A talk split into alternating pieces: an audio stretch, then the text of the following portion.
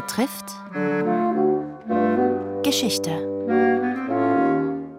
Diese Woche das Wertzeichen der Post, die Briefmarke.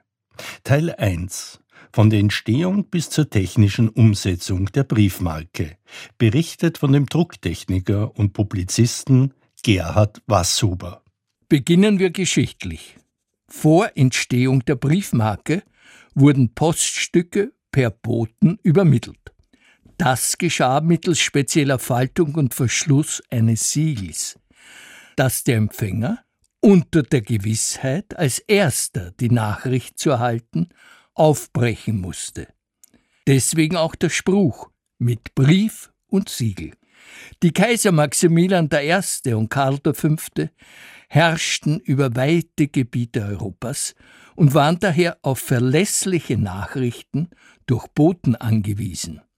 Das Angebot des Höflings Francesco de Tassis, die kaiserliche Post gratis zu befördern, unter der Bedingung, dass die Einkünfte von weiteren Benutzern ihm zur Gänze zustehen, wurde vom Kaiserhaus akzeptiert.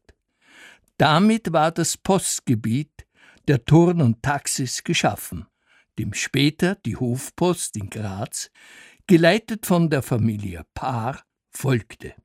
Schließlich war Turn und Taxis der Generalpostmeister im alten Deutschen Reich. Frankfurt am Main war der Mittelpunkt eines Postnetzes mit der Postverwaltung seit 1729.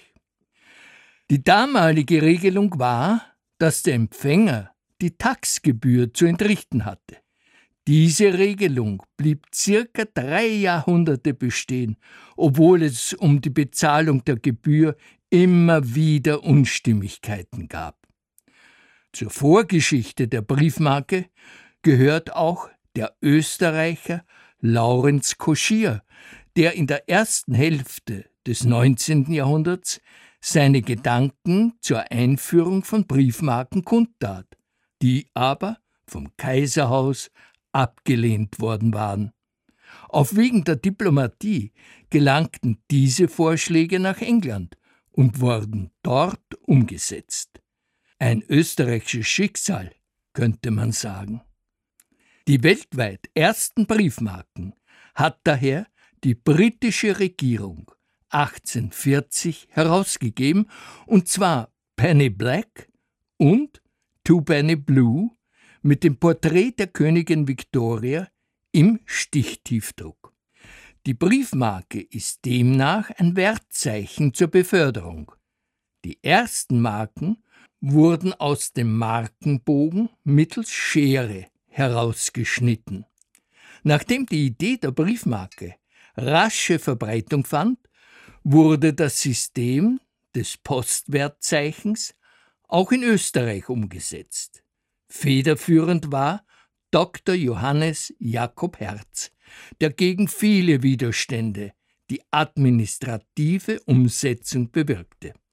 Der technische Partner war der damalige Direktor der österreichischen Staatsdruckerei, Regierungsrat Auer, doch von ihm später. So wurde die erste österreichische Briefmarke am 1. Juni 1850 herausgegeben. Das Bild zeigte den Doppeladler des Staatswappens auf einem Schild und war als Provisorium gedacht, bis das Bild mit dem Kopf des Kaisers genehmigt wurde.